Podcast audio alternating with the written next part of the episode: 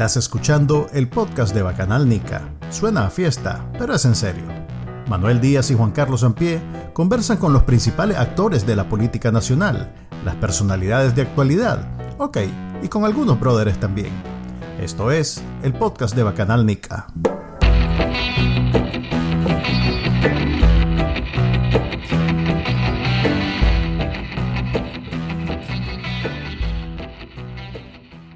Bienvenidos al nuevo podcast de Bacanal Nica. Este es el episodio 18. Les acompaña, como siempre, Manuel Díaz y eh, aquí cerca, ¿dónde está?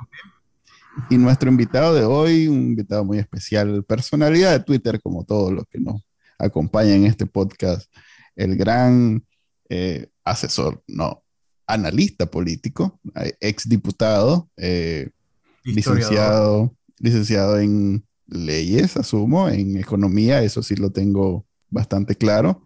Eh, preséntese, ¿quién nos acompaña? Bueno, me toca a mí. Sí, es que aquí cada quien dice su nombre para evitar. Bueno, entonces mi nombre es Enrique Sáenz, pero no soy grande. ok, es que es una broma interna de... que, le damos superlativos al podcast, aunque, aunque somos chiquitos, Enrique. Como la compañera que todo es clase de epopeya, pusimos un adoquín. Sí, es, el chiste. Ya, ya se vendió que no lo oye, don Enrique. Este, es uno de los pocos que no lo escucha en Nicaragua. Eh, don Enrique nos acompaña desde Costa Rica y estábamos conversando ahorita plática de exiliados que ya tenemos los tres tiempos de estar fuera de Nicaragua, eh, cortesía de Daniel Ortega y sus crímenes de lesa humanidad. Y nos estaba contando de unas gaseosas que habían antes en Nicaragua que no, ni Juan Carlos ni yo, y eso que ambos tenemos ya bastante edad, recordamos mucho. Eh, y don Enrique sí, don Enrique. Y, ahí en Costa Rica ha encontrado, me imagino, muchos nicas. Hay una gran presencia de exiliados de Nicaragua, ¿no? Bueno, la verdad es que tengo que decir que para mí, aunque no sea agradable para alguno escucharlo, Costa Rica ha sido un descubrimiento, ¿verdad? Todos los días descubro algo que no se corresponde al estereotipo que con el o con a los estereotipos con los que vine a, Costa Rica. Entonces, eh, primero que efectivamente hay más de 100 mil exiliados, por lo menos oficialmente, pero hay alrededor de 600 mil nicaragüenses, eh, migrantes, la mayor ciudad de Nicaragua, después de Managua, la, mayor ciudad de nicaragüenses, después de Managua, no es León, es San ah. José, ¿verdad? Entonces, realmente la presencia nicaragüense aquí está en todos lados y de distintas formas, porque 600 mil nicaragüenses más sus hijos que ya no cuentan porque ya figuran en los censos y en los registros como costarricenses por nacimiento, pues eso tenéis que sentirlo, es más del 10% de la población costarricense. Y cuénteme una, una, experiencia que hemos tenido, tanto Juan Carlos como yo, en Estados Unidos, es que nos recibieron eh, la primera ola de exiliados de Daniel Ortega. Eh, gente que tiene 40, 30 años de estar en donde estamos y, y, que no, nos, nos, nos, recibieron con los brazos abiertos porque sabían exactamente la situación que pasamos.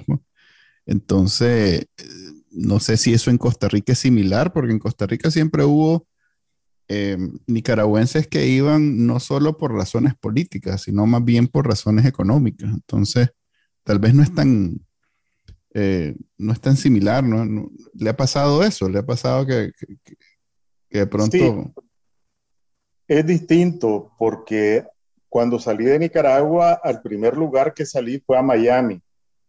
Oh. Después estuve en California y después estuve donde ya me quedé en Costa Rica, de tal forma que tengo el sabor de Miami, tengo el sabor de California y tengo el sabor de Costa Rica y evidentemente son tres, tres situaciones distintas, ¿verdad? A, pesar que todos somos nicaragüenses en el exterior, pues por la edad por la razón por la que uno eh, salió del país y por la suerte que tuvo en Estados Unidos o en Costa Rica, pues las visiones son distintas, son distintas. Entonces sí tengo las tres percepciones.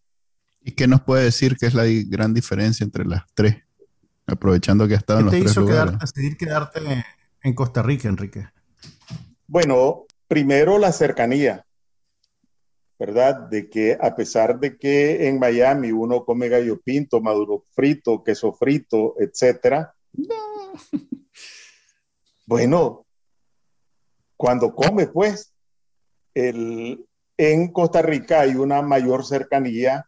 Realmente, cuando salí a la calle, ves, no podés salir a la calle si no encontrás rostros que inmediatamente identificás como nicaragüenses. Entonces hay un sentimiento de mayor cercanía, por lo menos es mi apreciación.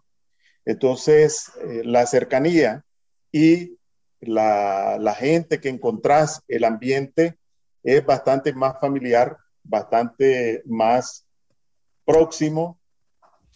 Y yo digo que en realidad vivo en Nicaragua y eso es casi literal. Vivo en Nicaragua, pero duermo en San José porque empiezo en Radio Corporación en, en seis en punto todos los días con la tortilla y el queso, ¿verdad? O con el pan con mantequilla. Muy de mañana ya estoy en, en la radio. Así que, y, y anochezco eh, eh, elaborando el comentario que voy a hacer a las 6 de la mañana. Así es que amanezco y anochezco en Nicaragua, simplemente duermo en San José.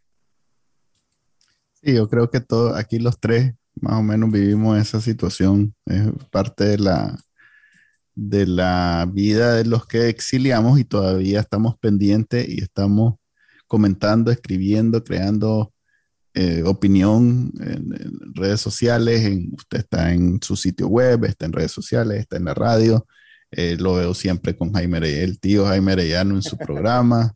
Em, ha hecho ahí una dupleta interesante con, con el doctor Zelaya. Sí, sí. Eh, me, me, llama siempre la atención a mí porque pues vienen de, de eh, bagajes completamente diferentes. Pues él es ex comandante de la Contra y usted es expresidente del MRS. Entonces, eh, y, veo que siempre coinciden en las opiniones. Entonces, eh, tal vez nos cuenta cómo, cómo, cómo, sucede eso, cómo alguien que viene del, del mundo del MRS puede estar siempre coincidiendo con alguien que viene de, la contra, pues.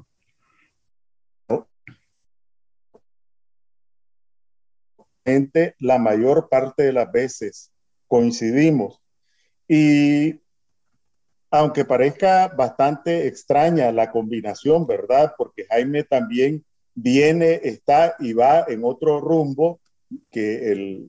Eh, sin embargo, creo que al final, al final, por lo menos en mi opinión, muestra cómo eh, tres puntos de vista distintos. Y quiero aclararles, igual que en el caso de ustedes, que me conecté con dos minutos de, este, de rezago y empezamos a hablar de las chibolas rojas, de las gaseosas flores, de la eh, Fanta naranja, etcétera, no llevamos nada preparado.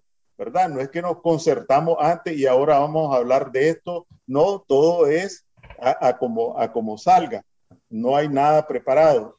Entonces, pero sí a mí me ha parecido de que esto, más allá de las divergencias que se marcan, porque sí la hay, creo que muestra, uno, que podemos dialogar o comparecer y expresar nuestras opiniones, personas con distintas visiones, distintas trayectorias, distintos hígados, incluso, ¿verdad? Porque aquí el hígado eh, mágicamente se ha transportado, se ha transformado también en un órgano pensante, porque eh, es, cada vez más común que uno dice, bueno, y este está hablando con el hígado o con el cerebro.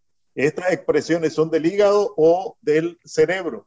Entonces, que uno puede tener un intercambio con respeto sin agredir, pero además que puede expresar tus opiniones con toda claridad y eso no significa que seas enemigo, tampoco sos íntimo, tampoco sos un amigo, ¿verdad? Entrañable, pero que sí como nicaragüenses podemos realmente, eh, con un poco de, de, sensatez y con un poco menos de bilis y de hígado, eh, pues podemos intercambiar e intercambiando, al final se van produciendo aproximaciones, no tenemos que pensar igual. Enrique, vos fuiste presidente del MRS que ahora se ha reconfigurado bajo la identidad de UNAMOS. Eh, ¿Qué papel ves a UNAMOS jugando en el futuro cercano? Porque hemos platicado varias veces acá en el podcast y siempre surge la, la noción de que eh, no se puede sacudir el estigma de ser sandinista, digamos, y Daniel Ortega lo ha convertido aún más en un estigma. Entonces no sé si, si el movimiento, porque ahorita técnicamente no es partido, eventualmente podrá superar eso o podrá eh, rescatar la idea del sandinismo de la, de las garras del orteguismo. ¿Cómo, cómo vemos eso a futuro? Sí, mira, a mí me resulta bastante complicado reaccionar, eh, pero de todas maneras voy a reaccionar, no voy a evadir, pero voy a explicar por qué me resulta bastante complicado. Primero, porque tengo más de seis años de, de no pertenecer al MRS y más tiempo de no asistir a ninguna reunión de los órganos de lo que era el MRS. Y eh, en consecuencia, es un poco, pues, eh, se requiere un poquito de delicadeza para, para analizar con objetividad o con pretensiones de objetividad algo de lo que perteneciste, pero ya no perteneces. Y eh, específicamente con el momento actual, obviamente, si tengo ya años de no pertenecer, con mucha mayor razón no fui parte del proceso de debate que condujo a este cambio de nombre. En consecuencia, me resulta difícil evaluar los propósitos y contrastarlos con la realidad. Sí puedo decir que eh, en el 2015 creo que fue, porque eh, creo que Manuel lo sabe mejor, ¿verdad? Eh, yo salí de mi oficina en la Unión Europea un viernes y el domingo estaba tomando como posesión de diputado, como diputado. Es decir, eh, yo no era una persona que pueda mostrar que fui héroe, que fui una lumbrera de la revolución. No soy ningún renegado, fui un técnico, un profesional comprometido con la revolución. Después estaba eh, trabajando en la delegación de la Unión Europea en Nicaragua. Cuando emergió la figura de Herty, pues me pareció que era una oportunidad, me toqué el hombro y me dije, si, si vas a estar aquí, te va a dar una úlcera porque cada vez que miraba en la televisión a los políticos decía, estos más nos ven como imbéciles y me indignaba, se me irritaba el, el, estómago, ¿verdad? Pero bueno, estaba con cierta comodidad y cuando salió la candidatura de Herty me, me dije, ajá, si tu bravura es tal, ¿por qué no te rifas, verdad? Porque estás tranquilo aquí con estas cuatro paredes pintaditas en blanco, donde todo, está regulado. Entonces, eh, esto significa que cuando llegué al MRS y aterricé como diputado, ¿verdad? Eh, no de dedo, sino que participé en unas elecciones y mi sorpresa fue cuando salí a la cabeza de la lista. Pero lo que quiero decir es que hice dos recorridos, como no era un político, ¿verdad? Que había participado en campañas, hice dos recorridos por el país. No voy a decir que fui a todos los 150 y tantos municipios, pero fui a todos los departamentos, todas las cabeceras departamentales y una parte de los municipios. Y allí me di cuenta de varias cosas, ¿verdad? Y me di cuenta de la carga que significaba para mucha gente eh, toda el legado, llamémosle así, ¿verdad? O toda la memoria de la revolución. Y si sos un partido político que aspira al poder, pues tenés que aspirar a conquistar a la mayoría. Y yo me percaté allí que como partido con este nombre no iba a ser nunca mayoría. Y entonces planteé en varias ocasiones la, varias alternativas para eh, o cambiar el nombre o cambiar el esquema. Eh, lamentablemente en ese tiempo parece no habían las condiciones porque no es que fuera divino, sino, sino que mi argumento era Ortega a como va, va a terminar mal. No me imaginé que tan mal, ¿verdad? Y va a dejar la expresión sandinista en el suelo y todos los que llevemos ese, e, esa etiqueta vamos a terminar salpicados. Lamentablemente, eh, pues no, las cosas pueden ser extemporáneas porque las decís muy tarde o porque las decís muy temprano. Entonces, esa es la otra razón para no juzgar, bueno, y, y si yo lo planteé antes y ahora lo hicieron, entonces no ponerme en el plan. Si lo hubieran hecho cuando yo lo dije, ¿verdad? Entonces, entonces mejor pongámonos en el plan, que cualquiera puede Eso es bien divertido, no te deberías de privar, Enrique. ¿Ah? No te deberías de privar, pongámonos en el plan, es cierto. Si lo hubieran hecho hace, no sé, cuando estaba Gerti todavía. Eh, yo, le digo a Manuel que me gusta cuando me dice dos palabras. Tenías razón. Sí, me acuerdo de mi abuelita, pues yo te lo dije, te lo dije, que no pasaras por ahí porque te iba a morder un perro. pero ya cuando me mordió el perro ya, ya, ya, ya nada sirve, ¿verdad? Para mí la mejor decisión ha sido precisamente esa de cambiarse el nombre. Y yo le hice el llamado a que, se, que hagan lo de, lo de Eliseo, pues que dice que esta elección él, él, se va a, él se va a quedar en la banca porque eh, considera que es el momento de los nuevos liderazgos y de que salgan nuevas figuras y que este, sin querer, sin él ser esa su intención, eh, él representa lo que acaba de suceder, lo que, lo que acaba de pasar los últimos 10 años en política, entonces por esta vez él se va a retirar de, cualquier aspiración de cargo y esa es básicamente mi recomendación a los amigos del MRS que eh, de alguna manera reconocen que el, sandinismo, este, por eso se quitaron el nombre, está marcado por la, digamos, experiencia laboral de Daniel Ortega de los últimos 40 años, porque él representado el sandinismo toda la vida. Eso es como querer, como, como querer defender un, concepto que ya todo mundo lo, lo, tiene bien inserto en su mente solo porque nosotros pensamos que es otra cosa. Pues digamos, no sé, la Coca-Cola es lo, ya es una marca que todo mundo la tiene bien clara y, no porque saquen mil anuncios uno va a considerar que es algo bien diferente, que es algo diferente a lo que ya sabemos que es. Pues. Eso me, me, parece a mí que... Bueno, te voy a, te voy a decir que este, vos hiciste una aseveración de que estaba demostrado que yo no miraba. Eh, pero sí te voy a demostrar por lo menos una, y de una podemos deducir que hubo más, ¿verdad? Eh, que leí un artículo tuyo sobre este tema, que me pareció de una contundencia sobre el tema de eh, los no, no la voy a decir tan, tan exacta, pero por lo menos cómo la capté y me pareció de una lucidez de los el, el, verdadero sandinismo. ¿Cuál es el verdadero sandinismo? ¿Verdad? ¿Cuál es el verdadero sandinismo? Bueno, para los que siguen a Ortega es Ortega y lo que representa, ¿verdad? Y para los enemigos del sandinismo es Ortega lo que representa y los círculos que le rodean. Entonces, realmente fue en un tiempo, aunque ese tiempo eh, fue pertinente el debate, ¿verdad?, sobre la renovación del sandinismo allá en los 90.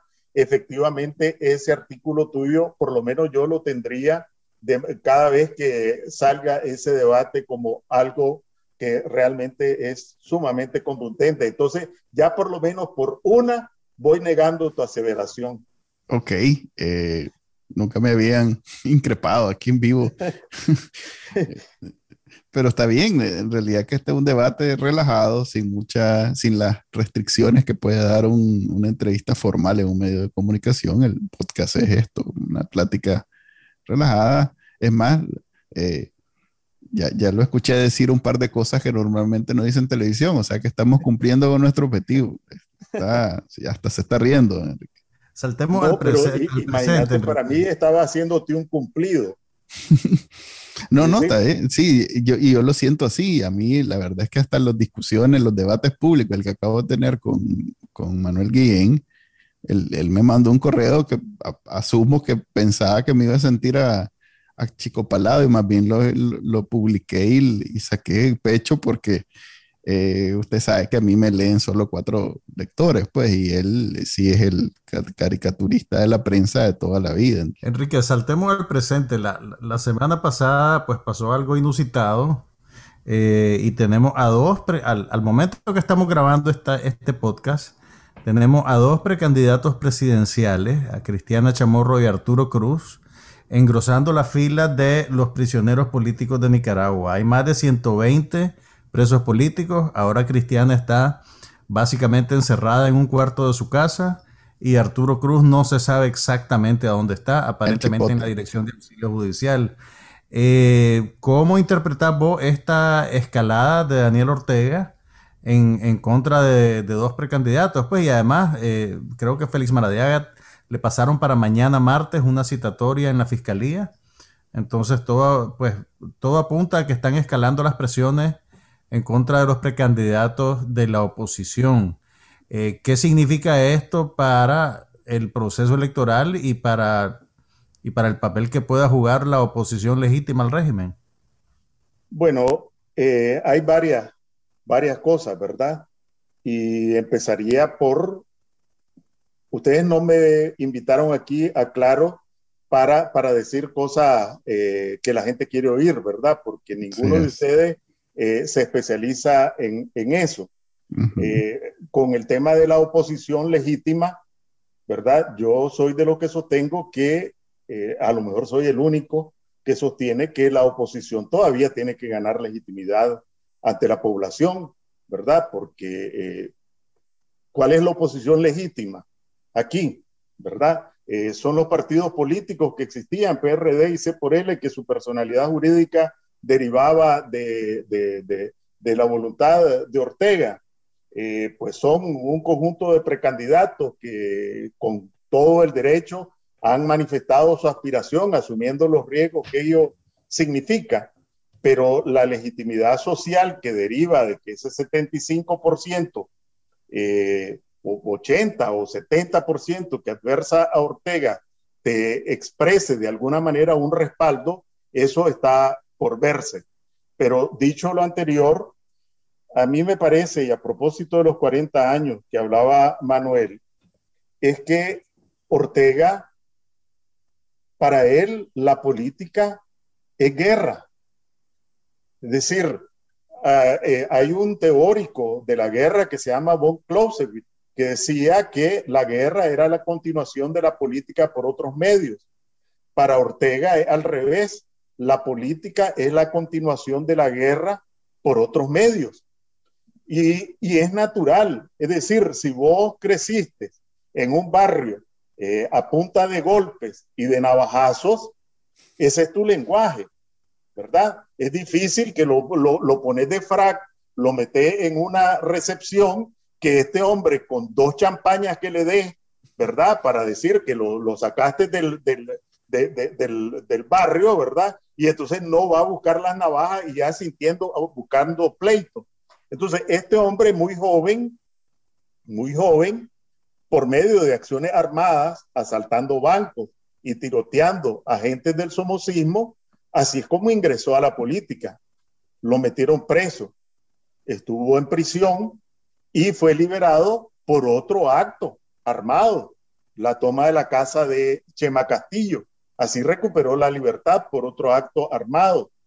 Aunque pues las evidencias son que, no estuvo tanto tiempo eh, en los frentes de guerra, ¿verdad? Como que se quiere aparentar, ¿verdad? Porque estaba en noviembre del 76 en, en Nicaragua, los líderes eran Roberto Güembes, este, ¿cómo se llamaba? El comandante Cero, el primero, el primero, ¿verdad? Y entonces, no sé si ustedes han leído las memorias de Leticia Herrera, y, cuando se produjo la muerte de Contreras, de Eduardo Contreras y de Roberto Huempe, el mismo día que, que Carlos Fonseca, pues él puso pie en polvorosa, ¿verdad? Y después se fue a tomar una foto ahí por Dipilto, en la frontera con Honduras, eh, con unas armas ahí para, para, con y con otro, como que si era un gran combatiente, pero en todo caso lo que no se puede eh, desconocer es que estuvo metido en la conducción de una estrategia de guerra, que fue por medio de la guerra que se derrotó al somocismo y después estuvo 10 años en el poder, eh, literalmente a sangre y fuego, ¿verdad? En una guerra, la guerra que ha dejado más nicaragüenses víctimas, ¿verdad? De lado y lado. Entonces vino pues el triunfo de Doña Violeta y siguió con una estrategia de violencia. Yo no sé si ustedes tienen la edad como para recordar que vimos por televisión cuando uno de los, de los retenes, ¿verdad? Agarra con un fusil de guerra, toma posición de tiro y le estampa un tiro en pleno pecho a un jefe policial, a Saúl Álvarez. Y después aparece Ortega muy campante en la televisión diciendo que esa era responsabilidad del gobierno de Doña Violeta. ¿A qué me refiero?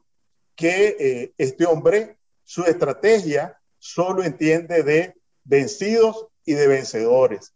Y para eso utiliza toda la gama posible de instrumentos de represión, coacción, propaganda, maniobra, eh, extorsión, chantaje, intimidación, muerte, golpizas, torturas, persecuciones, etcétera, que solo se ocupan frente a los enemigos. Y los enemigos son cuando está en una guerra. Entonces, ese es el contexto, me parece, de lo que pues teníamos que llamarle proceso electoral que culminaría el 7 de noviembre, pero para Ortega, por lo menos, me parece que jamás dio ninguna evidencia de que él pensara de que en esas elecciones iba a estar en juego su poder. En consecuencia, no eran elecciones. Y basta, basta repasar su discurso de enero de este año, 12 de enero, donde dijo, bueno, después de noviembre, es decir, ya noviembre había pasado para él en enero, pues vamos a llamar a un gran diálogo nacional para eh, restablecer la alianza que está en la constitución. Y bueno, nos separamos durante un tiempo, pero bueno, eh, mis grandes amigos con los que construí estos 10 años, pues vamos a hacer un acuerdo nacional después de noviembre. O sea, nunca estuvo Aquí la novedad son los nombres, pero cualquiera que fueran los nombres, de todas maneras, él seguía su estrategia de guerra en el 2016, cuando no estaba con los acosos que está ahora, de todas maneras, eh, eliminó a, a, Montealegre, eliminó a, la alianza PLI, eh, lo, que cambian son los nombres, pero la estrategia de Ortega sigue siendo la misma. Pues yo no lo veo como una eh, novedad, más que vos que sos especialista en, en cine, ¿verdad? Eh, que dónde colocas la cámara, cuáles son los personajes, cuál es el paisaje que le pones de fondo, pero el libreto en lo esencial, pues no, no, no, no, no, no veo que tenga sorpresas. Pero entonces, ¿cuáles son las motivaciones que podría tener Daniel Ortega? Porque ya estamos claros que matar a él no, no, le, no, le, pues no, no le afecta ni emocional ni, ni de ninguna manera eh, y, por lo menos lo ve como eh, una forma legítima de, mantener el poder. Él, tiene formas bien, eh, ¿cómo llamarle? Este, bien flores, flores, a ver, bien bonita para usando términos de la Guerra Fría, bien, Así bien creativa, bien florida es la palabra, Y eso que estoy aquí. Bien florida. Sí. ok, bien florida, usando términos de la Guerra Fría para justificar todos sus crímenes de lesa humanidad. Pues él dice, esto es golpista, eh, eh, por eso lo, lo, desarticulamos, que en realidad lo que está diciendo es que mató más de 300 personas que se, que se atrevieron a reclamarle en las calles. Ahorita pues está echando preso a a candidatos opositores y lo que dice él es que son vendidos del imperio, que no sé qué, no sé cuánto. Pues. Entonces, pero más allá de eso, eh, ¿cuál ¿qué razón podría tener Daniel Ortega para, para ceder un poco?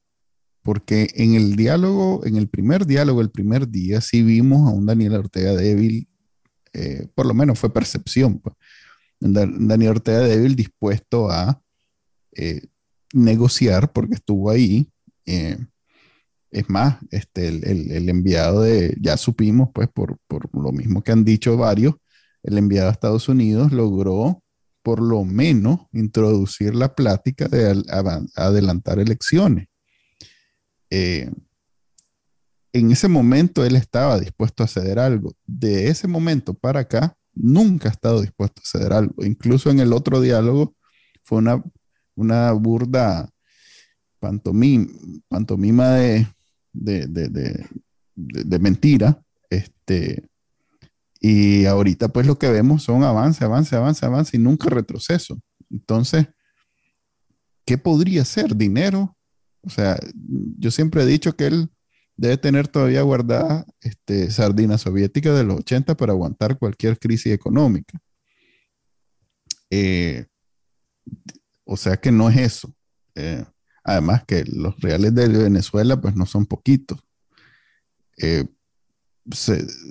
que, pues no, creer que el Estado necesita balance, pues eso no, ya sabemos, pues el, control es, lo suyo, es su adicción y la va, y, cualquier cosa que amenace su control sobre cualquier aspecto del gobierno de Nicaragua, él lo responde con fuerza.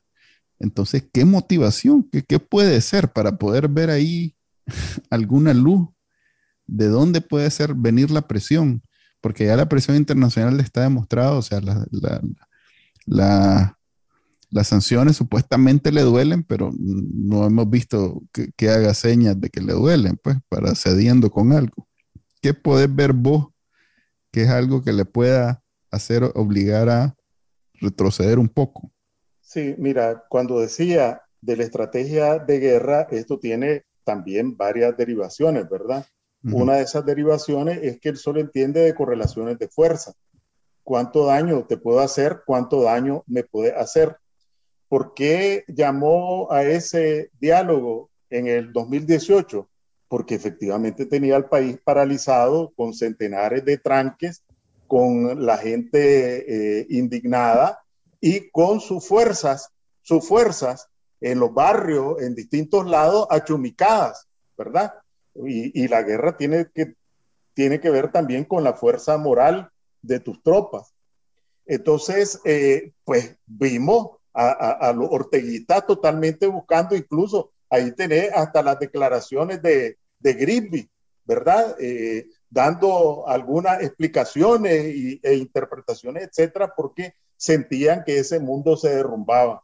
Entonces, él, eh, lo que también ha aprendido mucho, que es ganar tiempo, encontró en el recurso del diálogo, tuvo que hacer algunas concesiones, eh, pero bueno, mientras fue alargando el diálogo, fue preparando eh, sus condiciones para construir el instrumento para aplastar por la violencia las protestas en el 2019, cuando aparecía la operación Guaidó y las declaraciones de Bolton y la ayuda humanitaria, parecía que los gringos iban con todo y Maduro parecía que venía para el suelo, entonces él sintió que iba a quedar desnudo a media calle y Maduro eh, preso, eh, eh, etcétera. Entonces buscó a sus viejos amigos que le facilitaran una escalera. Entonces los banqueros aparecieron fotografiándose con él para el segundo diálogo, que otra vez fue para capear la borrasca, cuando se dio cuenta que solo era una medio ventolera lo de Guaidó y lo de Bolton, el, secretario, el asesor de seguridad nacional del gobierno de Trump, eh, pues volvió otra vez a patear la mesa. Entonces, solo entiende de correlaciones de fuerza. Creo que efectivamente las sanciones es lo único que le duele, ¿verdad? Y entonces cuando él despotrica las sanciones al pueblo y Nicaragua, etcétera, etcétera, es lo que está pensando en el Bancor eh, que nada tienen que ver los jubilados con el Bancor, ¿verdad? Eh, es lo que está pensando en DNP y nada tienen que ver lo, el pueblo nicaragüense con DNP, es lo que está pensando en Caruna, ¿verdad? Y, y bueno, que son parte de su patrimonio familiar. Entonces creo que las acciones efectivamente ayudan, pero cualquier acción externa es complementaria de las acciones internas. Y mientras no haya, él no sienta peligro, ¿qué es lo que, me van a permitir que lo diga de esta manera, lo que calculo, que calculó Ortega? Bueno, vio que no se podían poner de acuerdo ni precandidatos ni, ni partidos. Vio que había una gran distancia, porque él también tiene sus propias encuestas, no, la, no las que le hace Raúl, ¿verdad? De MIR, o a lo mejor Raúl le hace unas para exportación para la propaganda y otras las de verdad, pero él sabe cuál es el nivel de rechazo que tiene, pero también sabe de la distancia que hay, ¿verdad? De que el 70, 75, 80% lo rechaza, pero solo entre el 6 y el 8% eh, apoya a las organizaciones existentes. Eso él lo sabe. Y entonces él embiste hasta el punto donde encuentra resistencia. También ha leído a nivel eh, latinoamericano, ¿verdad? Este, Guaidó, quiero decir Guaidó, eh, ¿cómo que se llama? Bukele, Hernández y Guatemala, pues están eh, con sus propias realidades, ¿verdad? No están por arriesgar un dedo para enfrentarse a Ortega. Brasil está con su tremendo rollo, ni siquiera habló el embajador de Brasil, que ha sido bien incidente en el Consejo Permanente y en la OEA, ni siquiera abrió la boca en la última reunión. Colombia y Chile con sus propios problemas. Perú no sé si ya se resolvió, pero mientras no se resolviera, estaba en ascuas. Eh, Perú. Entonces, el, el presidente de Ecuador es cierto que es presidente, pero solo tiene 12 diputados en la Asamblea. De eso también está informado, ¿verdad? Y de la posibilidad eh, que ya no es la América Latina de hoy, ya no es la de los 22 votos, ¿verdad? Y eso él lo sabe. Y con el caso de, de la administración Biden, hasta la visita de, de, Blinken hace cuatro días, ¿verdad? Eh, pues parecía ser que la política hacia Centroamérica se reducía al Triángulo del Norte y a las migraciones y nada más. Y eso también lo leía. Además, conoce el rezago y las razones por las cuales se ha rezagado la tramitación de la, de la ley Renacer. De, si algo no podemos dudar, si algo no podemos decir es que Ortega está desinformado, ¿verdad? Cuando dicen, a mí me da risa cuando dicen eh, algunos analistas políticos, a propósito de analistas, es que Ortega es inteligente. En realidad Ortega lo que tiene son los servicios de inteligencia, es la única persona que por 40 años ha tenido el monopolio de los servicios de inteligencia del país. Sabe que, aunque esté en Florida o en Texas, eh, sabe qué es lo que le gusta a Manuel comer en la mañana y sabe la pastilla que se toma en la noche ¿ya? Y, sabe Juan Carlos eh, que, que, sin tortilla no puede almorzar eh, a mediodía eh, y, con mucha mayor razón a otros, ¿verdad? Le tiene su expediente, su caracterización, sabe dónde apretar, etcétera, etcétera. Esa es la inteligencia de Ortega, los servicios que le suministran, pues ya sabemos los distintos mecanismos que hay de recolección, procesamiento y producción de información de inteligencia. Ok, entonces, haciendo una pequeña eh, recapitulación, no hay nada que lo haga él retroceder en este momento de la reciente embestida contra la oposición. Es más, la casilla de ese por él que todo el mundo habla que está en alitas de cucaracha porque le ronca al comandante y el comandante manda. Eh, en efecto, no, no hay ninguna garantía que vaya a sobrevivir a estos meses previos a noviembre, sobre todo porque el Consejo Supremo Electoral ya les mandó una circular que tienen que de oficio inhibir a, a, los que ellos consideren inhibibles. No sé si esa es una palabra. O sea que de, entrada los pone en una situación bien incómoda. ok, estoy inventando una palabra nueva. Inhibible, entonces de entrada los pone en una situación incómoda con los aliados, que de por sí ya viene de una relación bien incómoda. Por ponerlo en, términos claros, eh, si ahorita le dice a Félix, que ya hubieron comentarios en Twitter sobre eso, que mira, vos no puedes porque pasaste un año y medio, que es lo que se anda hablando en, redes sociales, pasaste un año y medio fuera de Nicaragua, entonces esa no es una conversación que pueda tenerse por el con Félix sin repercusiones, sin un costo político público en Nicaragua, por ejemplo. Pero es prácticamente lo que el Consejo Supremo Electoral está diciendo que tiene que hacer, porque si no lo inhiben, si no le quitan la casilla. O sea que es una situación imposible. Nicaragua está en una situación imposible. Em, la mayoría de los candidatos tienen razones a, partir de las leyes nuevas y la que ya existía para ser inhibidos. O sea, si nos ponemos a sacar cálculos, Juan Sebastián y Medardo fueron parte de la Alianza Cívica y por lo tanto fueron promotores del golpe eh, a los ojos de, los sandinistas. Eh, ¿Quién queda? Este Félix, pues ya lo tienen, ya está la cita para mañana en, la fiscalía. Supongo que solo Américo Treminio y, y, Vidaurre son los únicos dos disponibles en.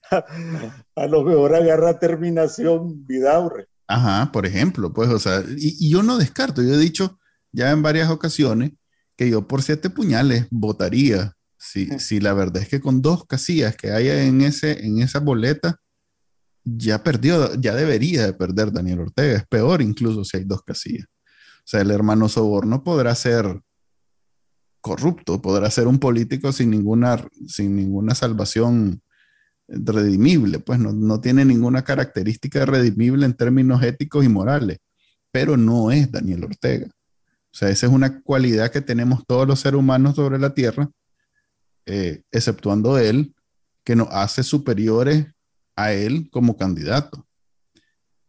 Con, usted estaría en, eh, si lo pongo en esa situación en donde está él y, ¿cómo se llama? Soborno, este, Osorno. ¿Cuál es el nombre de Osorno?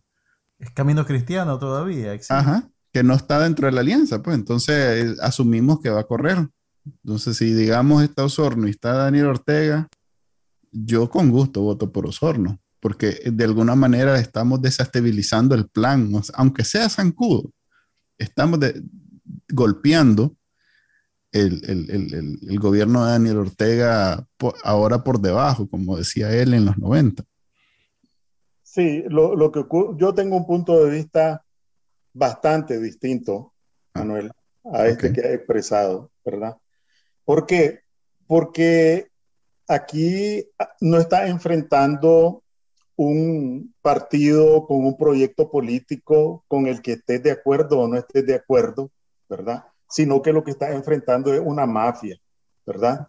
Esto no es un grupo de estadistas, de gobernantes, que aún con los dados cargados están en disposición de, de, competir por el poder, no, este es una mafia, ¿verdad? Y en consecuencia el análisis eh, electoral a una mafia pues yo no se lo aplico, ¿verdad?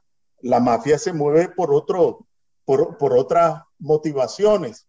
Entonces, eh, a mí me parece que eh, en este ejemplo que vos estás poniendo de Osorno y Ortega, una cosa es el derecho a votar, si lo llamamos el derecho a ir a depositar mi voto en la urna, ¿verdad? Después ya viene el derecho a elegir, ¿verdad? Ese voto elige. No ya Ortega ya eligió, ¿verdad? Y, alguien va a ir a, dejar ahí el corazón por defender el voto de Osorno. Yo no lo veo, ¿verdad? En consecuencia, yo no veo elecciones. Pueden haber votaciones que vos vas a votar en tu urna y ya voté y salí con tu dedito manchado, ¿verdad? Pero no elegiste a nadie porque ya, ya eso está resuelto. Que no hay salida, y esto sí quiero remarcarlo, ¿verdad? A mí me parece que efectivamente a Ortega lo podemos derrotar o con elecciones o sin elecciones, pero no haciendo más de lo mismo que estamos haciendo. ¿A qué me refiero con esto?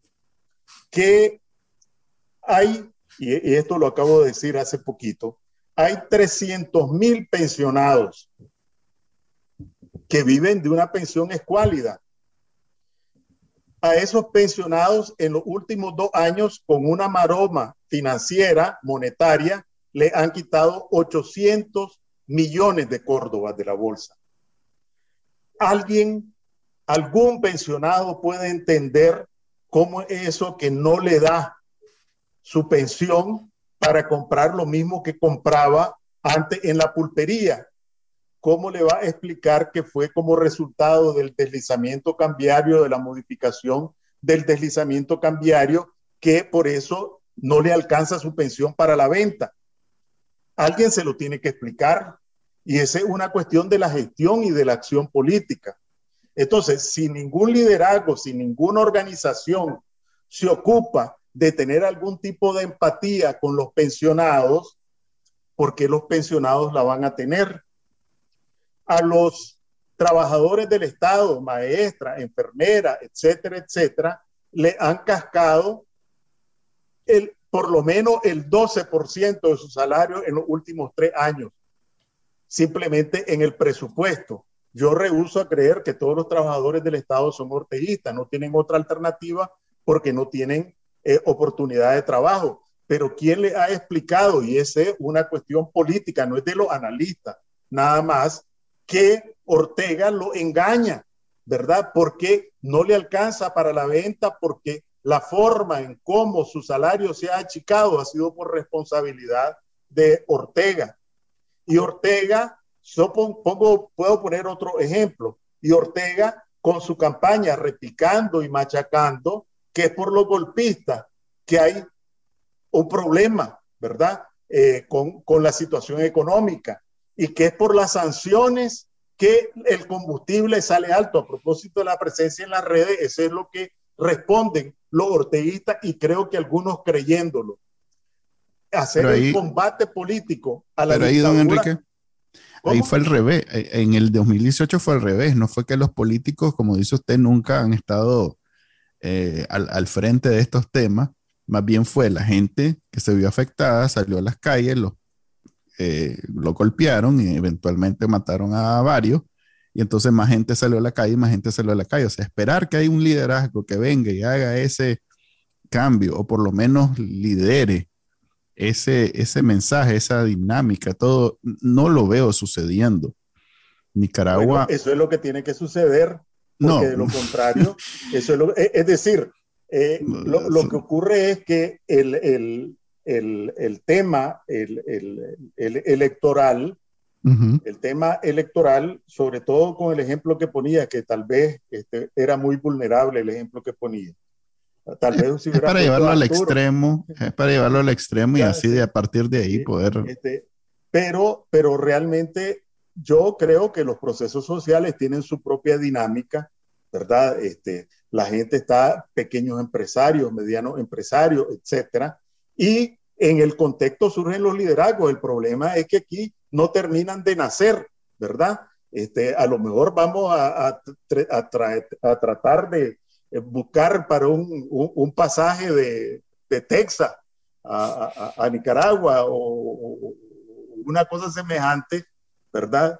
Eh, lo que pasa es que no se nota cuando yo cuento un chiste. ¿Verdad?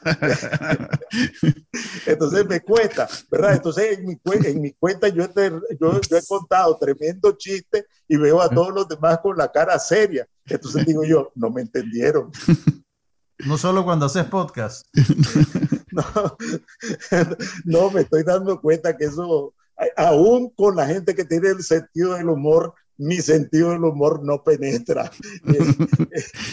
Eh, no, a ver, pero yo insisto, Nicaragua, por lo menos del 2018 para acá, ha demostrado que la situación superó y trasciende al liderazgo político. Yo cuando eh, veo esa insistencia de la gente de querer ver el, liderazgo político y los políticos incómodos porque no logran ser eso. O sea, incluso el último que fue Arturo dijo de entrada, miren, yo no soy líder político, así que ni me exijan, porque vea los anteriores, Félix, Juan Sebastián, eh, al mismo Medardo, con esa presión de, tener que ser un líder político, eh, en una Nicaragua donde primero, inmediatamente cuando alguien se autodenomina líder político, le caemos encima y lo, y lo atacamos, para empezar. Y segundo, es una situación tan compleja y ellos son tan nuevos, porque hasta Félix, pues que tiene mucha trayectoria política, es alguien nuevo en este papel, que, que yo no veo sucediendo eso, eh, por lo menos en, en, esta situación, pues mucho menos ahorita con Daniel Ortega, con, con el, la pistola en la cabeza que tienen todos, pues. Lo que sí veo sucediendo es que la gente, en, ante la situación agobiante, eh, haga lo que hizo el 2018. Tal vez no salir a las calles, pero sí estar dispuesto a ir a votar eh, para salir de Daniel Ortega. No para votar por alguien, para salir de Daniel Ortega, como un plebiscito, pues, como, como en Chile salieron de Pinochet. Vayamos, votemos por quien sea y Daniel Ortega se le quita un poquito de poder, que es más de lo que tenemos acceso ahorita de todos modos. O sea, no es el fin de la guerra, pero es una batalla. Incluso ir, votar y que se la robe es una batalla también, que podemos ganar si es evidente a nivel internacional. Incluso puede bajar la moral, como usted acaba de decir, una palabra clave en el 2018 la moral de, su, de sus tropas estaba por el piso. Eso es una batalla que podemos ganar si demostramos por millones de votos que él no representa a la mayoría de Nicaragua. Bueno, como te decía, tenemos distintos puntos de vista en esto, lo que no significa que, eh, por lo menos que yo reivindique para mí la verdad, pero sí eh, puedo, puedo señalar lo, siguiente, y es que a mí me parece que hace un mes, repito, yo vivo en Nicaragua, ¿verdad? Eh, hace un mes yo percibía y, de repente hago algunas provocaciones, como haces vos, algunas provocaciones para ver cómo reacciona la gente, hasta hago mi matriz, en qué sentido responden, cómo responden, qué lenguaje responden, de manera muy, muy primitiva, ¿verdad? Pero para más o menos orientarme por dónde andan los tiros. Entonces, eh, yo sí observaba que la gente albergaba una gran expectativa de que las elecciones podían ser una salida para qué no importa, pero por lo menos una salida para este. Creo que esa expectativa que tiene que, ver también un poco con el pensamiento mágico del que no nos podemos sustraer ninguno, tal vez unos más, otros menos, ¿verdad? Que confiar en la divina providencia o, si es una desgracia, es la fatalidad, etcétera, que eh, sí había esa expectativa.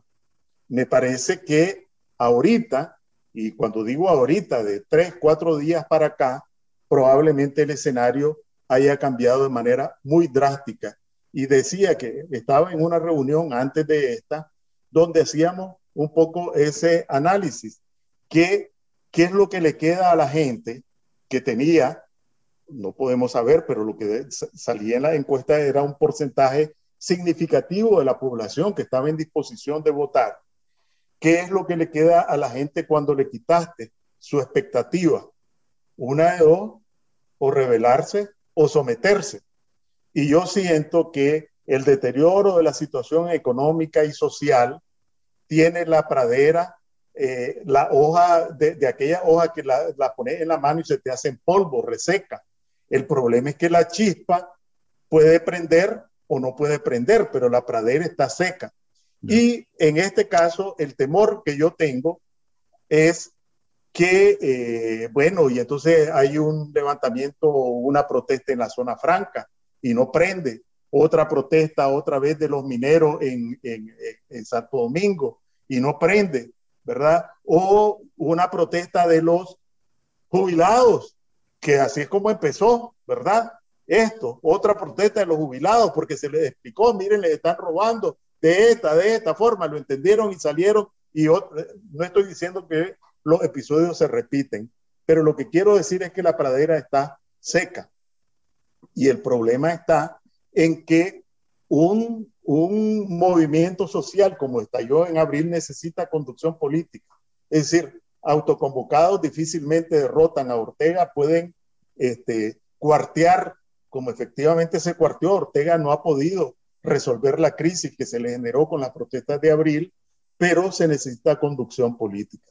Eh, entonces, si son los, los precandidatos reunidos y se transforman en conducción política, ojalá y así fuera, porque no hay que gastar, ya los conocen, que si hay una reconversión en algunas de las organizaciones políticas existentes y, y, son capaces de interpretar el sentimiento de la gente y señalar la ruta. Ojalá, ¿verdad? Pero, pero yo sí siento de que el régimen de Ortega puede seguir en, eh, hospitalizado, ¿verdad? Recibiendo suero, todavía contagiando gente, ¿verdad? Porque es un régimen enfermo, pero no puede sostenerse, no puede sostenerse. Eh, y realmente lo que tenemos es que estar preparados para esa chispa que además nadie la enciende, ¿verdad? Nadie la enciende.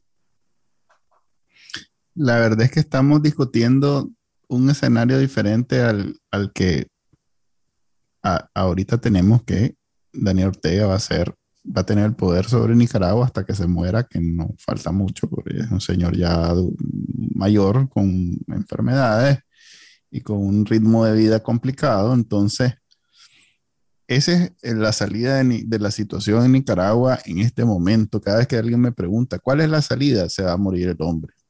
Esa es la única salida en este momento. las que podamos discutir son salidas más próximas, pero eh, esa que está diciendo usted yo no la veo más próxima que la muerte del comandante. Sí, lo que ocurre es que cuando uno va a entrevistar lleva su agenda. Eh, si algo he aprendido en esto es que cuando voy a una entrevista yo llevo la mía, ¿verdad? Y digo lo que siento que decir sin irrespetar y sin dejar de responder lo que me digan, ¿verdad? Entonces, este, como mi agenda no es encerrarme en el tema de candidatura y elecciones y 7 de noviembre, pues sí tengo una opinión, ¿verdad? Pero si yo me encierro en eso, no digo la mía. entiendo. Enrique, ¿qué va a pasar? Eh, la Unión Europea y Estados Unidos y varios países han hablado de, tomar acciones conjuntas a raíz del, del apresamiento de los precandidatos. ¿Cómo va a cambiar la vida en Nicaragua si estos países incrementan sus sanciones frente a Nicaragua? Pues estamos claros que, a Daniel Ortega aparentemente no le importa que, lo sigan sancionando y él va a fondo con su estrategia para, las elecciones. Pero ¿cómo, cómo va a afectar la, la, vida cotidiana a la gente que está en el país?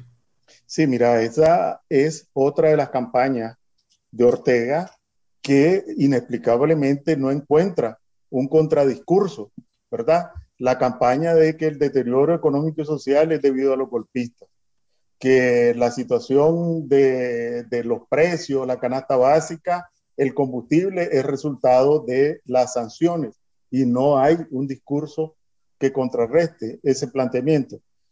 Creo que hay que decir que hasta ahora las sanciones solo se han aplicado a una institución pública, que es la policía que no tiene ninguna responsabilidad económica, ¿verdad? No es el Ministerio de Hacienda, no es el Banco Central, etcétera, es el órgano represor de la dictadura. Y todas las demás han sido sanciones al patrimonio privado de la mafia en el poder. Entonces, ¿cuáles han sido los golpes más fuertes? Al Bancor. ¿Y eso qué tiene que ver con la gente? Nada, porque era una plataforma que servía de brazo financiero del conglomerado empresarial y para trasegar dinero ilícito.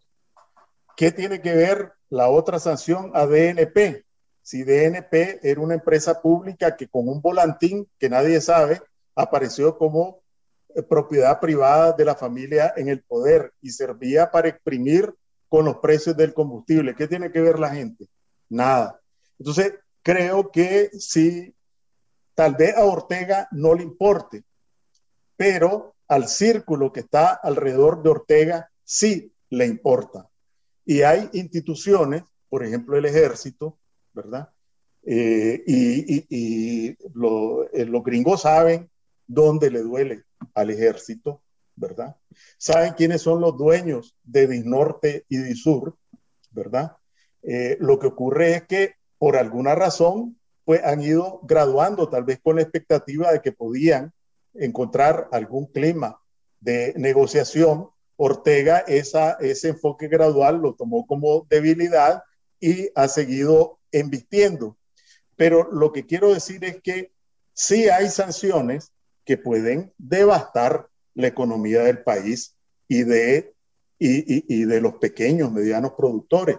Ortega, que aparece como el gran antiimperialista, ¿verdad? Y cuando puede clama por debajo de la mesa como un arreglo con los gringos o con Trump o con Biden, ¿verdad?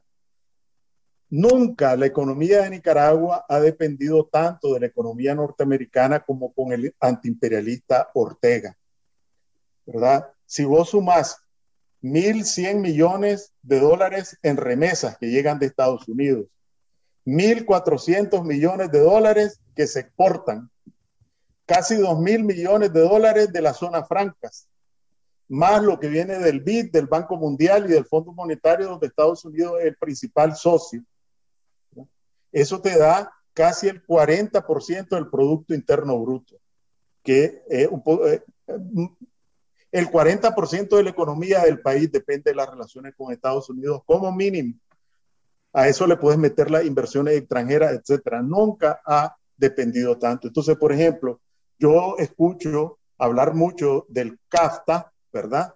Y en el CAFTA van exportadores de queso, exportadores de maní, productores de caña, no solo los ingenios, ganaderos, eh, productores de frijoles, etcétera, etcétera. Entonces, el, el, si vos no tenés una propuesta alternativa frente a un golpe de esa magnitud, mejor no, no, no, no empuje ese golpe ahorita, que sí te podría salir al revés. Entonces, por eso vuelvo otra vez con el tema de la conducción política, ¿verdad?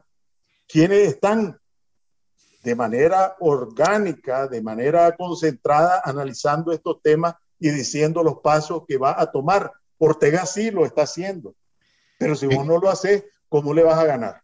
Es que los que están en, en, posición de hacer eso están ahorita en, en, un en una pelea por ser ellos el... Por las elecciones. Sí, por ser ellos las elecciones, incluso llamémosles internas, porque alguna legitimidad tiene que tener el que sea el, finalmente el líder y en este momento ninguno la tiene. Sí, pero eso ahorita. Pero en esto traemos dos, tres años, ¿verdad? Es que ha sido una lucha y de constante. años para acá eh, no me digas que no, no te puedes reunir porque aquí nos estamos viendo, nos estamos escuchando y podemos pasar todo el día hablando hasta que nos pongamos de acuerdo. Y no hay ninguna diferencia, mm. salvo eh, este, que te veo los movimientos, porque hasta los movimientos te veo, ¿verdad? De comodidad o de incomodidad, ¿verdad? Ah, el lenguaje corporal te lo puedo leer aquí. Entonces, no me digas que necesitas eh, una, una reunión presencial para, para llegar a este tipo de acuerdo o de análisis. Yo lo veo así si usted mete en un cuarto a los tres, cuatro candidatos a que se pongan de acuerdo, los tres, cuatro van a querer ser el líder y los tres, cuatro no van a ceder hasta que e, ellos son cada quien. Bueno, esa es parte. Yo sí creo, alguien me preguntó, ¿y cuáles cree que son los principales problemas de Nicaragua? Bueno, en primer lugar le digo Ortega, pero en segundo lugar nosotros. Sí. ¿Por qué? Porque traemos una carga histórica de comportamientos, de pautas de conducta, eh, que, y eso no tiene que ver ni con el género ni con la edad. Puede haber alguien de 80, 90 años con un cerebro fresco y alguien de 21 con un cerebro carcomido de comegenes, ¿verdad? No tiene nada que ver la, la edad con eso, ni si empezaste ahora o empezaste después. Entonces, eh, el, el, ahorita me estoy recordando de una, de una anécdota, ¿verdad? Que ya a esta edad uno empieza a, a, sus desvaríos los transforma en anécdotas. Eh, yo trabajé en la campaña con Sergio Ramírez, ¿verdad? Y habíamos cuatro personas muy cercanas, que no éramos ni comandantes ni lumbreras. Él nos mandó a traer a donde estábamos para vendernos el, el, proyecto, ¿verdad? Eh, y, y, bueno, yo le creí los cuentos a Sergio Ramírez, ¿verdad? Entonces, entonces es muy buen cantista, él es muy buen cantista. Dicen, dicen que es buen cantista. Entonces, el, nos damos cuenta, ¿verdad? Pues no eran ni los William Ramírez, ni las Doras María, ni, ni, ni, ni, las lumbreras que estaban allí, éramos cuatro gatos, ¿verdad? Y entonces eh, vemos la encuesta y entonces, mira, compartimos nosotros en la oficina, ¿verdad? Este, aquí no vamos para ningún lado, ¿verdad? Aquí, este, aquí esto es alemán y Ortega y el MRC va a quedar desbaratado. ¿Qué hacemos? Entonces dice alguien, eh, y lo voy a decir, el ingeniero Vigil, que en paz descanse, una persona de muchísima estimación, bueno, esto se lo tenemos que decir a Sergio. Y entonces nos armamos de valor para irle a decir al candidato, mire, su equipo de campaña más íntimo, el que no sale público, piensa que usted no va a ganar. Y entonces el hombre se, se encabrita un poco y nos dice, ¿cómo es eso que no vamos a ganar? Sí, le decimos, todas las encuestas así cruzando, vamos a quedar desbaratados. Está bien, pues ya me dijeron, vamos a reunirnos mañana a las 8. Y entonces nos vamos y nosotros dijimos, mañana a las 8 esto se acabó, vamos a buscar empleo. Entonces eh, llegamos a las 8 y nos dicen, miren, estuve pensando en lo que ustedes dijeron y en realidad no me dijeron ninguna, nada que me sorprendiera, pero necesito que me propongan qué hacer entonces.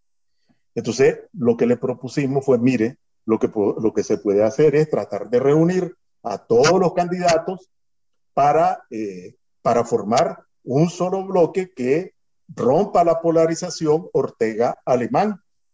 Y entonces dice, después de estar hablando, dice, me parece bien, pero si yo lo convoco, van a pensar todos los otros que es porque yo quiero ser. Así es.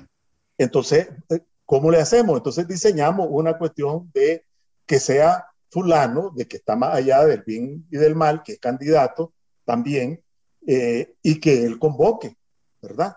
Y efectivamente, esa persona convoca a su casa y van casi todos, ¿verdad? Y entonces eh, empiezan a decir cuál es el propósito ¿verdad? Y, solo dos personas dicen, bueno, para empezar esta discusión hay que poner las candidaturas aquí. Y entonces, solo dos de los 14, 15 que habían, la puso, los otros quedaron callados. Y cuando llegó el turno, toditos los demás dijeron que estaban totalmente de acuerdo, que había que salir en contra de la polarización y que la única alternativa era con una casilla única, con un candidato único pero ese soy yo. ¿Verdad? Entonces todos estaban de acuerdo en que todos renunciaran, pero menos el, el, el, el que tomaba la palabra, ¿verdad? Que es lo que le digo. Y entonces al final se reunieron tres veces y no pasaron de lo mismo porque solo llegaban a decir por qué todos los demás debían renunciar en favor de la candidatura propia. Entonces, eh, lamentablemente, eh, parte de la, historia esta de caudillismo, de sectarismo, de anteponer los intereses personales o de grupos sobre los intereses del colectivo, pues es eh, eh, algo que tenemos, traemos cargado y, y, y, es difícil que alguien diga yo no, ¿verdad? Yo, si nosotros no hemos vivido en democracia, ¿cómo podemos alegar que nuestros comportamientos son impecablemente demócratas? No, la democracia es un proceso de aprendizaje que no empieza cuando salgamos de Ortega, empieza ahora. Así es. Debió empezar hace rato. Exactamente, ese es mi punto cuando digo que Nicaragua nunca ha tenido elecciones así libres como las, las que nos estamos imaginando que necesitamos y que esta no va a ser ni siquiera la peor que hemos tenido en la historia. Deben haber ahí en nuestra historia elecciones mucho peores que esta, incluyendo las de Somoza cuando simplemente el hijo de Somoza asumir el cargo que el Papa le dejó como presidente. O que habían dos urnas, dos urnas, una para que votaran los opositores y otra que votaran los que respaldaban a Somoza, ¿verdad? por eso, como perspectiva. ¿Cómo ves las elecciones de noviembre, Enrique? Si tuvieras una bola de vidrio, ¿qué crees que aparecería ahí? Yo lo que veo es este, a, Ortega, ¿verdad? Eh, más bien, yo pensaba que Ortega venía construyendo un circo electoral e iba a tener unos payasos, iba a tener unos equilibristas, iba a tener unos músicos, iba a tener unos perritos amaestrados ahí, iba a tener un mono. Este, a propósito de la teoría del mono, ¿verdad? Que yo no sé si ustedes fueron los que le inventaron, ¿verdad? De que la desesperación de los nicaragüenses era tal que hasta por un mono votaría. Entonces, este, yo no creo eso.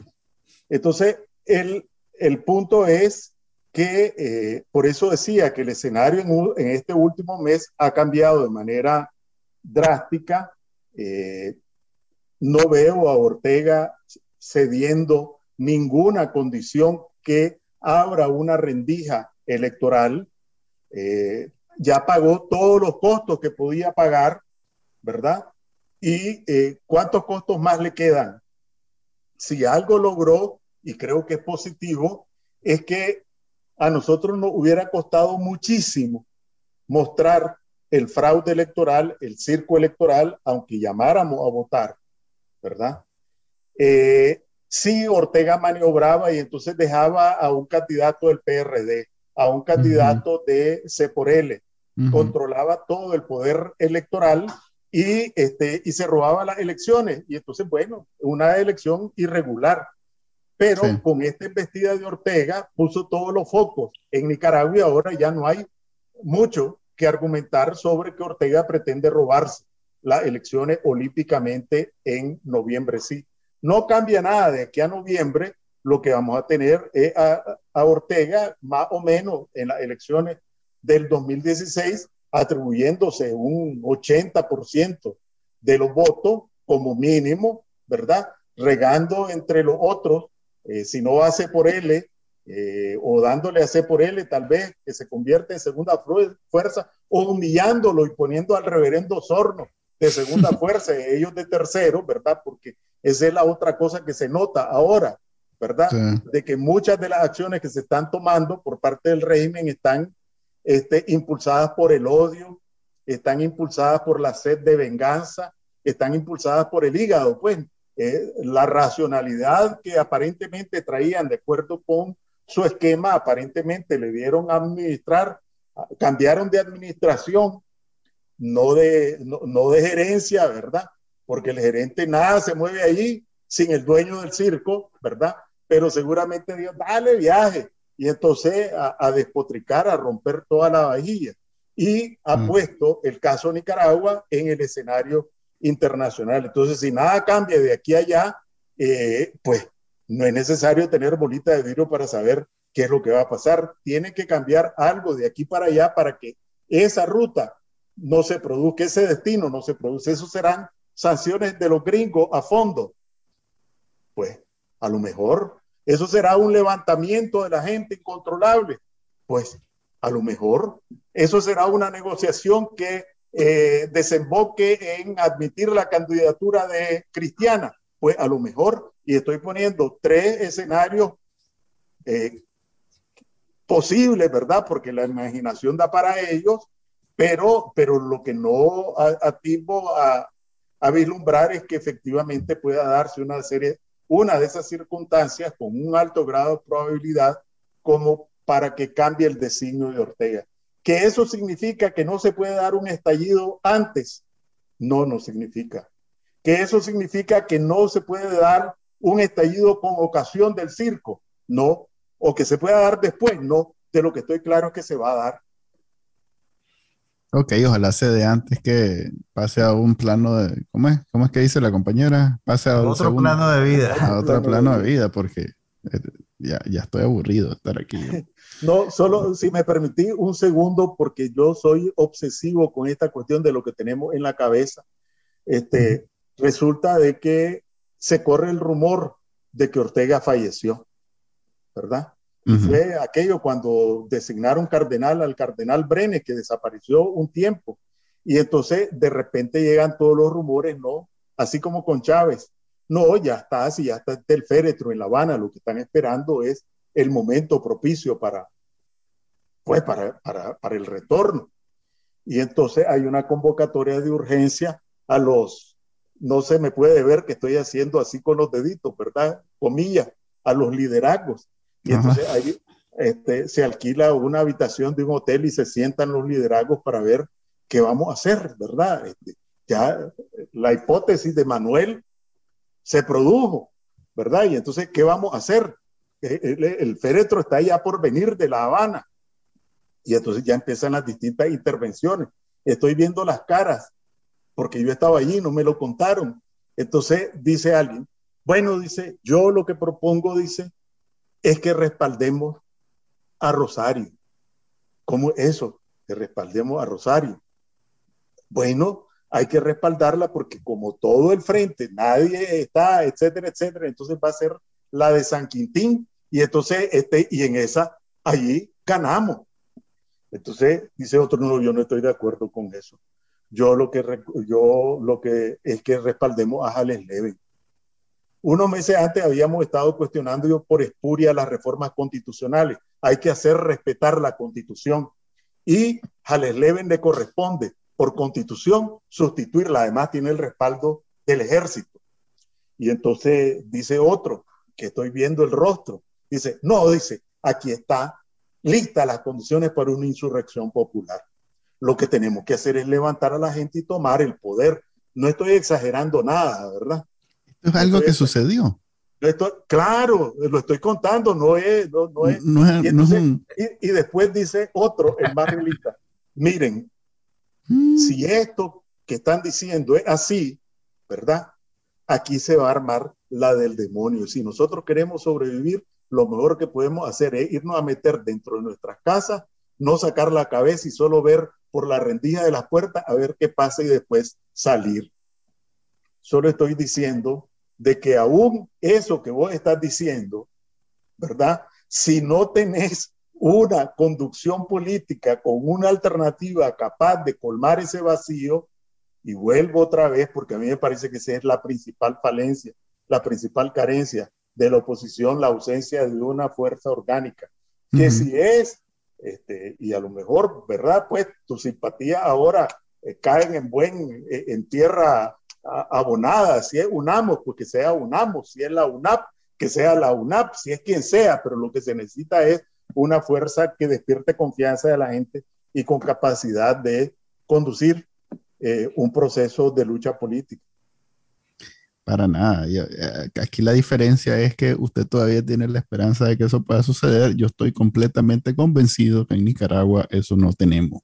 No, no, ha nacido, no, no, se está formando. O digamos que, se, que nació, pero se está formando. Y en ese bonito sentimiento hemos llegado. Esa es nuestra, frase de cierre siempre, Enrique. Eh, ese lindo sentimiento. ese bonita, así para levantarnos los ánimos y. Sí, porque tuvimos bien, bien animosos, bien animados, bien estimulantes. Así es, este, este podcast siempre eh, lo hacemos los lunes para que ustedes tengan una semana llena de positivismo y de, y de buenos pensamientos el, resto de la semana, sobre todo en Nicaragua, que cada día tiene el potencial de ser peor que el anterior. Y, creo que Daniel Ortega ha demostrado que, que, él es un artista para ese tipo de, de tareas. Eh, gracias, Enrique, por habernos acompañado. Eh, espero no sea la última vez y, y gracias por el debate y los análisis. Y bueno, ojalá que usted tenga una visión mucho más eh, certera de la que yo en este momento visualizo. Y bueno, saludos. Eh, eh, en estas condiciones lo que hay que decir, ojalá y que tengas razón. Ajá, correcto. Ojalá y que tengas ojalá razón, y tenga razón. tener razón, ya ganamos. bien, ya ganamos, exactamente. Ah, pues, ok, muchas gracias. Saludos a la orden. Gracias. Nos vemos. Se despide de ustedes Juan Carlos Ampie y Manuel Díaz. Hasta el próximo podcast de Bacanalnica. Bye. Este fue el podcast de Bacanalnica. Compartilo, déjanos una reseña y enseñale a tu abuelita cómo escucharlo. Te lo va a agradecer. Suscríbete en Spotify, Apple Podcast, Google Podcast. Y por supuesto, también puedes escucharnos en bacanalnica.com. Hasta la próxima.